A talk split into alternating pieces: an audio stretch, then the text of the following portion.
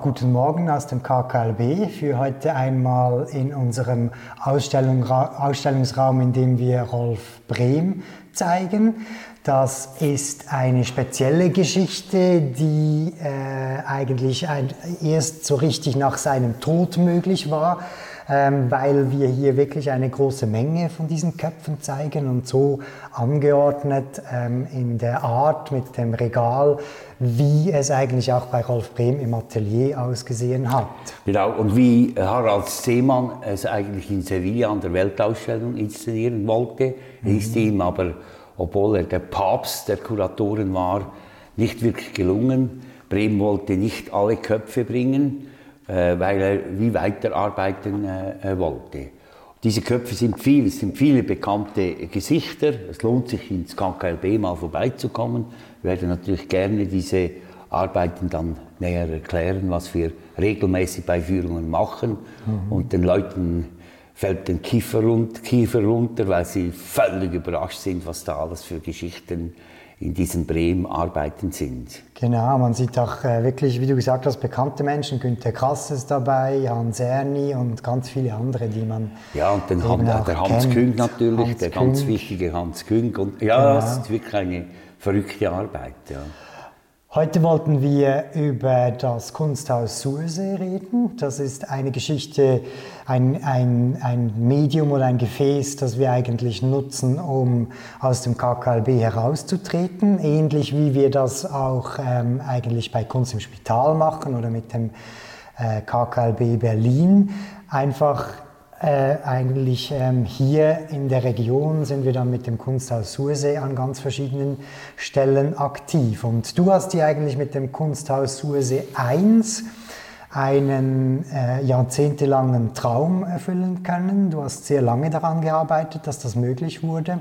Und das war ja auch ähm, dann eine sehr schöne und erfolgreiche äh, Geschichte. Ja, es ist eine Geschichte, wo natürlich viel mit Mut zu tun hat, von diesem äh, von diesem verrückten, äh, äh, von diesem verrückten Chef von Ottos, äh, Mark Kineichen. Er hat dann nach, äh, der, nach 16 Jahren Arbeit hat er dann den ganz großen Mut, mich walten zu lassen. Und dort haben wir dann mit dem KKLB mitten in Ottos, im Billigdiscounter, ein sehr kostbarer Platz, das ist der beste äh, Bestumsatz äh, von Ottos, das ist ein riesiger Durchlauferhitzer, was da äh, rein und raus geht, haben einen sehr kostbaren Platz Mitte des Ladens bekommen. Mit einem unglaublichen Umsatzverlust, kann man sagen, äh, haben wir dort ein Kunsthaus betrieben. Und das wurde dann gleich auf der ganzen, bei der ganzen Kunstwelt bewundert, dass man das äh, so macht.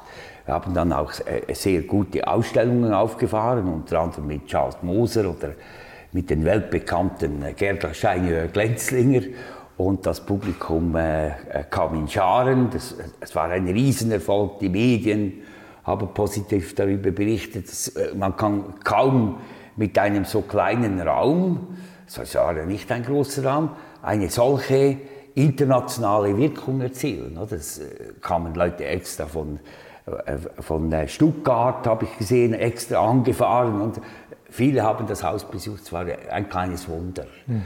Und, äh, und dann äh, kam, das, äh, kam dann das Ende. Wir haben mehr als ein Jahr dort gemacht.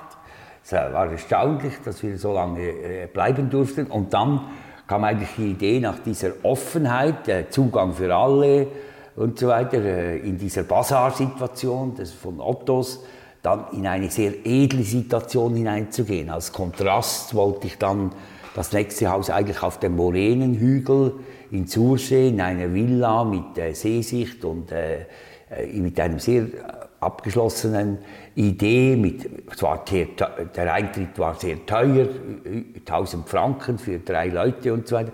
Also alles war dann die Gegenseite. Und dieses Projekt ist dann gut angelaufen. Es waren, es waren äh, zwei Villenbesitzer, die uns sofort Platz gaben. Es war erstaunlich. Und es ist dann ein bisschen zäh gewesen mit der ganzen Umsetzung, was einfach ein nicht ganz einfaches Projekt war. Und dann auf einmal war, waren die Museen geschlossen und wir mussten eine andere Idee haben für das nächste Kunsthaus und so mhm. gingen, wir, gingen wir in den Rinderstall. Genau, das äh, war eigentlich eben eine Initiative von, äh, aus der Luzerner Kulturszene. Wir wurden da angefragt, ob wir auch da bei dem allabendlichen Streaming ähm, einen Slot quasi belegen möchten, ähm, damit die, die Menschen quasi im Lockdown trotzdem jeden Abend etwas Kultur ähm, zu sehen äh, bekommen. Und wir haben uns dann dafür entschieden, eben extra eine Arbeit für diesen Anlass zu machen, die auch nur ein paar Stunden existiert hat. Die haben wir dann mit der Kamera festgehalten und so eigentlich eben auf diese aktuelle Situation reagiert, äh, dass man eigentlich eben keine Vernissage machen konnte, dass man kein Publikum hatte. Ähm, so haben wir eigentlich eine, eine Ausstellungssituation eben für diese Rinder gemacht, die dann diese Vernissage ähm, besucht haben und haben so eigentlich verschiedene äh, Dinge thematisiert, die eigentlich äh, in dieser Zeit spürbar waren. Es war dann eigentlich ein, eine Überraschung, wie dieses, äh, als dieses Ding auf dem Netz war, als, wie es überall hingekommen ist. Das, äh, wir mussten dann schnell es auch in, in äh, Schriftsprache übersetzen, weil es äh, gab ein großes Bedürfnis, überall wurde es abgerufen. Es war natürlich die Zeit, wo es nicht viel Kunst gab, deshalb war das Bedürfnis äh, groß. Und uns ist so also wirklich ein, äh, äh, ein kleines äh, schönes Stück gelungen. Äh, die Ausstellung wurde dann übrigens von den Rinder Rübi-Stübis aufgefressen. Das fand ich auch ganz lustig.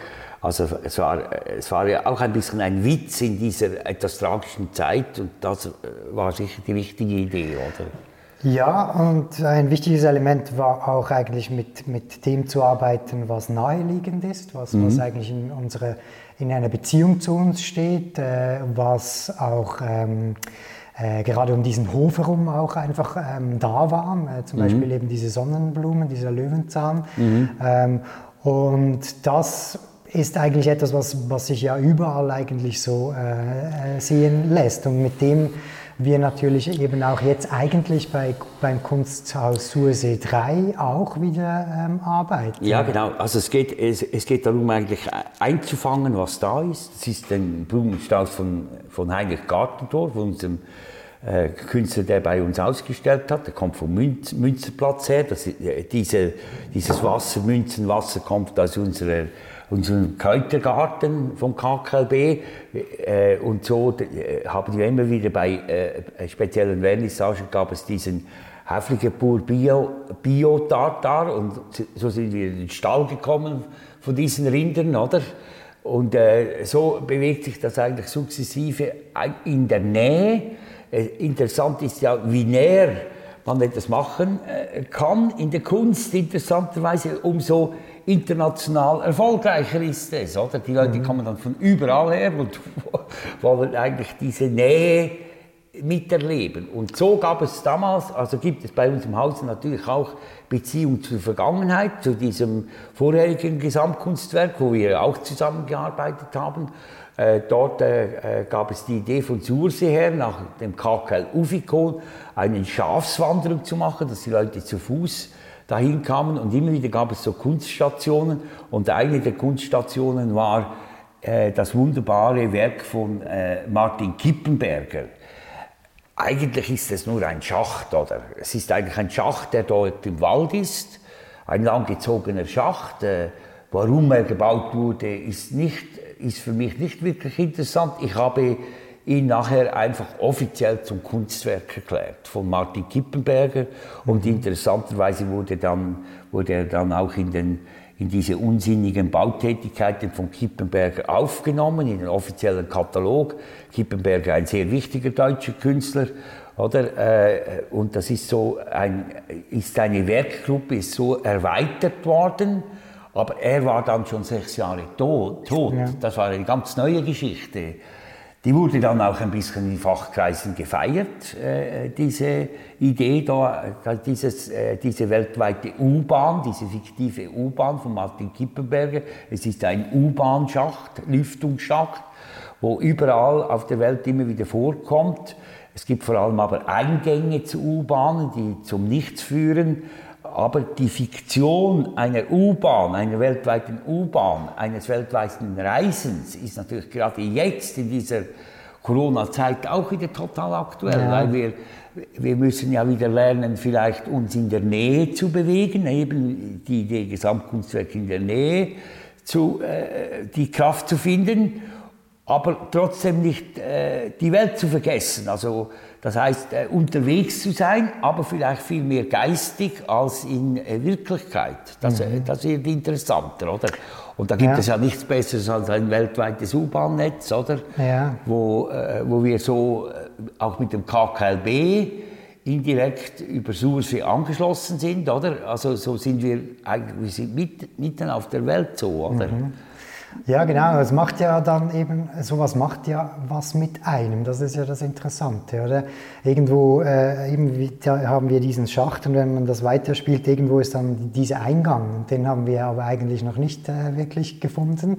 Aber der ist irgendwo da. Eine andere Station ist äh, im Bündnerland, oder? Mhm. Da gibt mhm. es äh, einen Eingang. Äh, ja, man, ja. Ähm, und da ist auch spannend in dem Zusammenhang, äh, finde ich interessant, dass der quasi verlegt werden musste ja vor ein paar Jahren, weil, weil der eigentlich in der Bevölkerung da ziemlich auch auf Widerstände gestoßen ja, ist. Ja, er war, er war sehr unbeliebt. Das hat natürlich auch das hat etwas zu tun natürlich mit Martin Kippenberger und seinem Werk. Das ist nicht ein Werk, das so total zugänglich ist. Es ist ein Werk, das einen, es braucht einen Schlüssel dazu, oder? Also wenn man dann diesen Schlüssel gefunden hat, dann ist er ein fantastischer mhm, Künstler. Ja. Oder? Es hat, natürlich, er, er, hat ein unglaublich gutes Werk gemacht.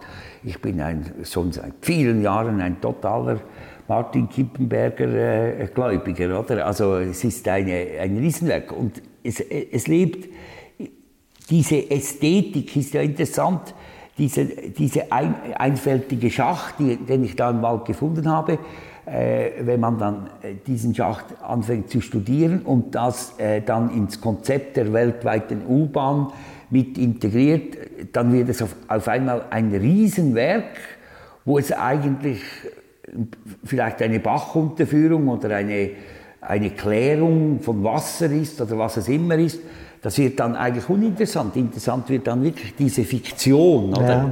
Und das gibt, eine, das gibt eine richtige Faszination.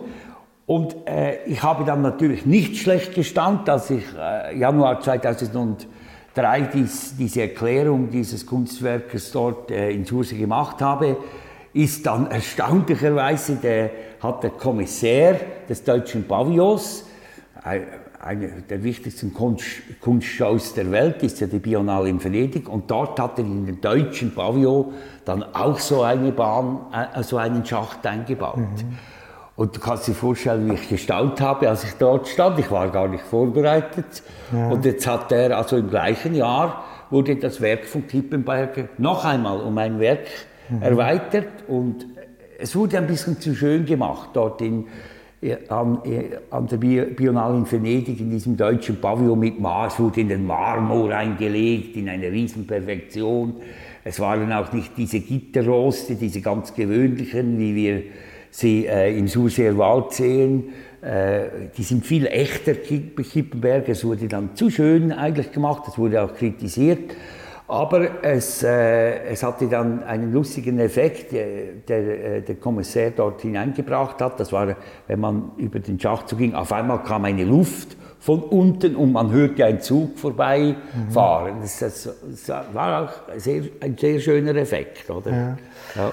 Ich finde es auch spannend, eben diese Figur Kippenberger in, so in, unsere, in unser Gesamtkunstwerk äh, so äh, integrieren zu können, weil ich behaupte, wenn man sein Werk ähm, sich anschaut, dann ähm, ist es ein Künstler, der sehr gut zu uns passt, äh, zur Arbeitsweise, wie wir sie haben. Er, hat er passt natürlich, eins Ja, er war, er war schon sehr früh, als es eigentlich nicht üblich war, oder? Hatte, hatte das Büro Kippenberger, das eben auch sehr aktiv sich ähm, gekümmert hat. Ich muss noch schnell das Licht äh, ja. wieder anzünden. Das sich sehr aktiv äh, darum gekümmert hat, auch Ausstellungen ähm, zu realisieren. Er hat äh, eigene Plakate gestaltet für Ausstellungen, Flyer gestaltet und so weiter. Er hat eigentlich vieles gemacht, was, was damals nicht üblich war, dass Künstler das ähm, selber übernehmen.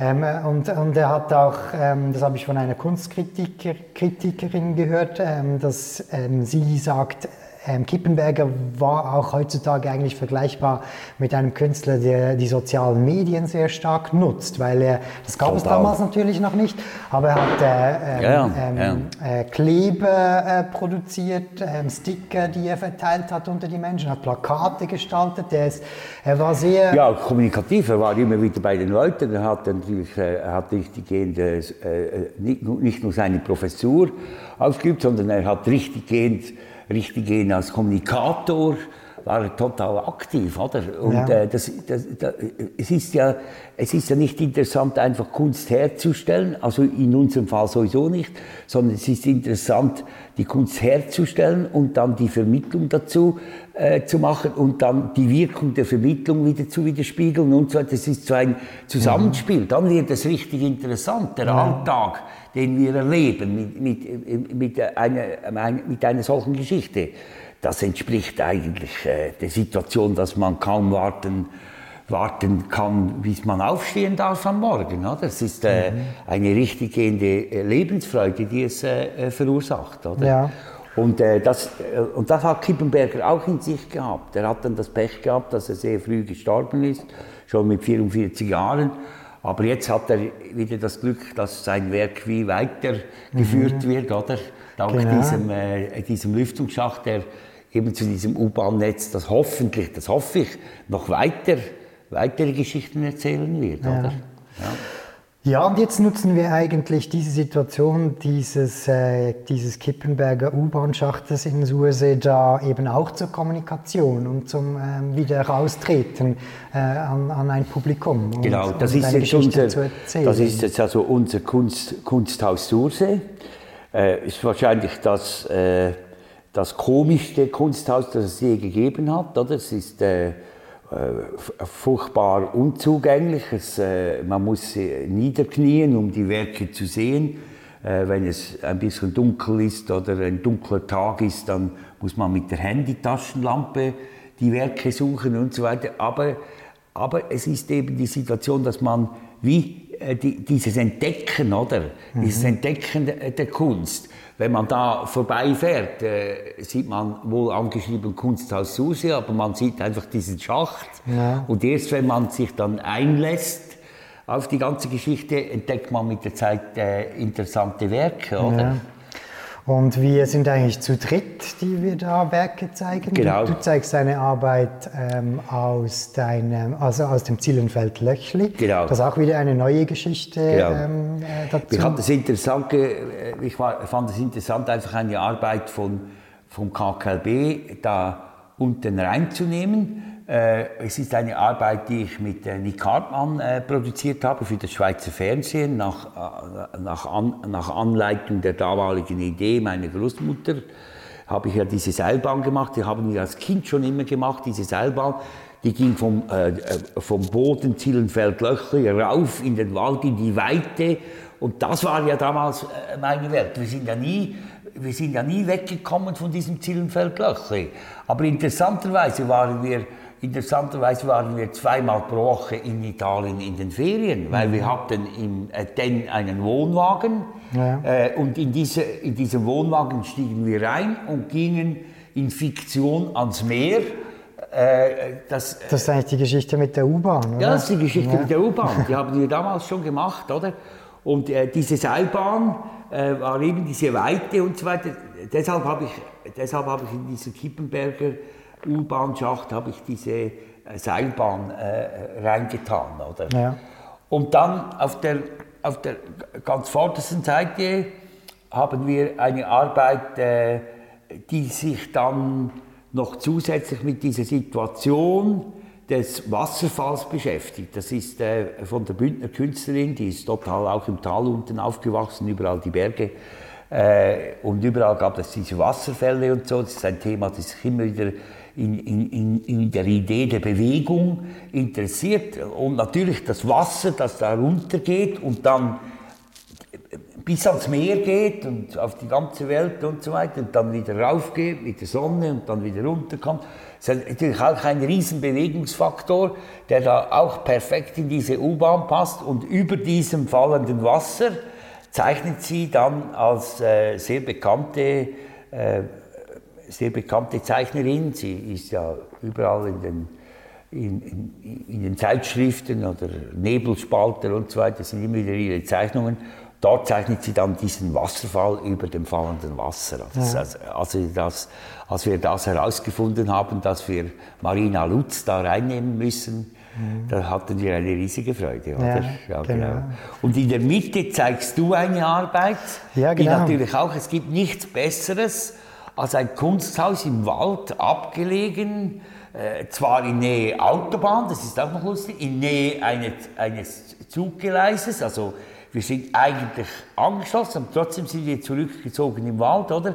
Äh, und in dieser Situation, äh, in dieser Situation des Unbewachten, vollständig weg von einem klassischen Kunsthaus und so weiter, zeigst du eine Arbeit, äh, eine Bewachungsarbeit, eine Forschungsarbeit über die Idee der Kunst zu bewachen, Mhm. Eine sehr langweilige Tätigkeit, mhm. äh, die du in neuen Arbeiten dort widerspiegelst. Und es gibt natürlich nichts, ich, also das, als du die Idee hattest, diese Arbeit dort zu bringen, ich war total ausgeflippt, weil es ist natürlich wirklich ein wunderschöner Punkt, diese Arbeit zu bringen, oder? Ja, und ähm, es schließt sich auch wieder ein Kreis eigentlich, weil diese Arbeit, die ist im Hamburger Bahnhof in Berlin entstanden. Ähm, ähm, ebenso aufgrund von Fragen, die ich da habe äh, zur Gestaltung eines Museums und, und, und äh, äh, zur Vermittlung auch von Kunst und so weiter. Und äh, Kippenberger, ähm, auch nach seinem Tod, ähm, hatte eine große Ausstellung, eigentlich die erste große Ausstellung ja, quasi in, in Berlin Bahnhof. war in Hamburger ja. Bahnhof, ja, genau. wo, wo, eine sehr, ähm, also sehr ausführlich wurde seine Arbeiten da gezeigt. Gesehen, und Wahrscheinlich stimmt das nicht, aber vielleicht ist es denkbar, dass das eben sogar dieselben Menschen waren, die damals bei seiner Ausstellung äh, da herumgestanden haben und die Kunstwerke ja, bewacht haben, sicher, wie sicher. ich sie eigentlich ähm, dann eben in dieser Arbeit ja, festgehalten genau. habe. Aber es ist eine Arbeit, die eigentlich äh, eine, es ist eine ständige Auseinandersetzung, äh, die wir machen im KKB, wo wir uns überlegen, inwieweit die Kunst überhaupt für sich selber funktionieren kann. Wenn der Betrachter kommt und wir merken, dass dann um diese drei bis sechs Sekunden Zeit für ein Kunstwerk ist und so weiter, da stellen wir ja seit Jahren die Frage, müsste man nicht mehr in die Vermittlung investieren? Und die Leute sind dort, diese Bewacher, die es braucht, aus Versicherungsgründen, das sind Werke, die unglaublich teuer sind heute auf dem Kunstmarkt und so weiter. Deshalb sie müssen perfekt bewacht werden. Und natürlich auch äh, die Idee, diese Werke für immer und ewig zu erhalten, das gehört auch dazu, mhm. oder? Äh, dass man äh, diese bewachen muss.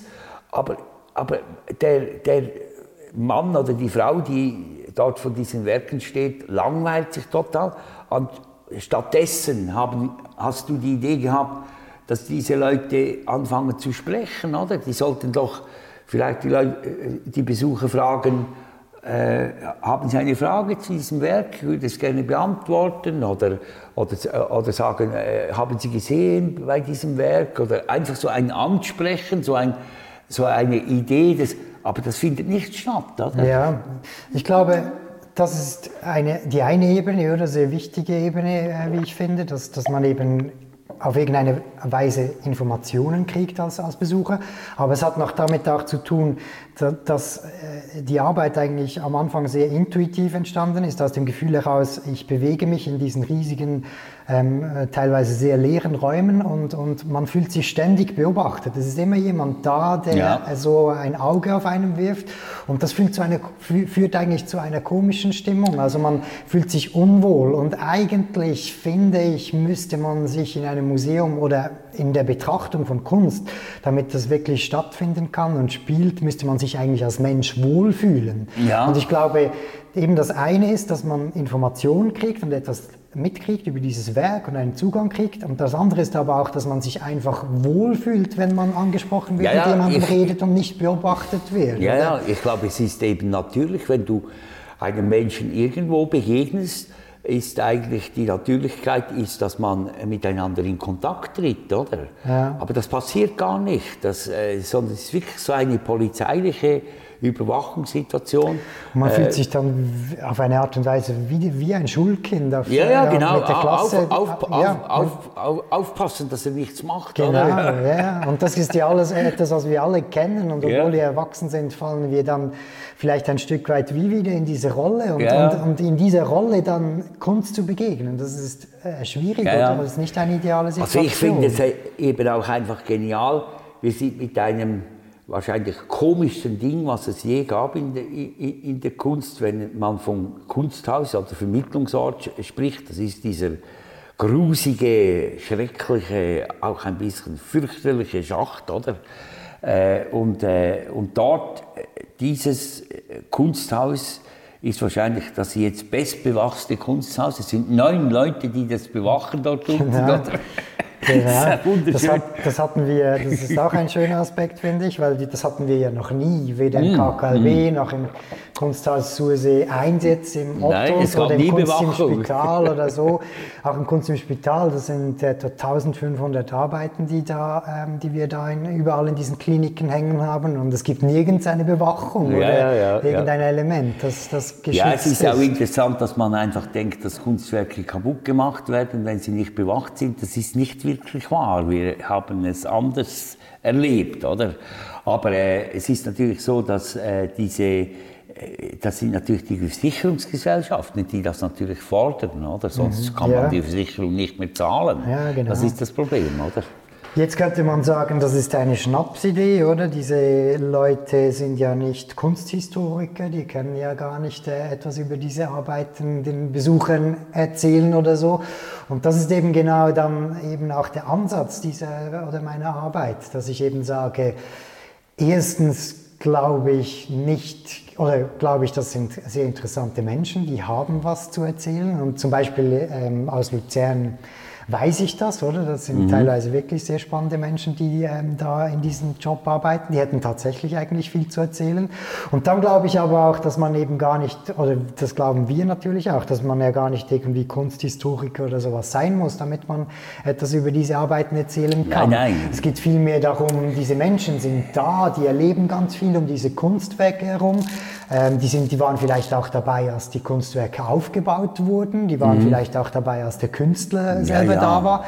Die hätten ganz viele Geschichten zu erzählen, die extrem spannend wären und die überhaupt nicht unbedingt etwas mit irgendwelchen ähm, wissenschaftlichen Arbeiten oder so zu tun haben müssen, Nein, um die Leute dann nicht. begeistern denke, zu können. Ich, ja, ich denke, die Begeisterung ist ja, äh, wenn man aus Erlebnissen mit diesem Werk und äh, dieser, äh, diesen Umständen erzählt, es geht ja darum, äh, den Betrachter abzuholen und so so hat er überhaupt die Möglichkeit, dort ein bisschen stehen zu bleiben und dieses Werk wirklich ein bisschen zu studieren.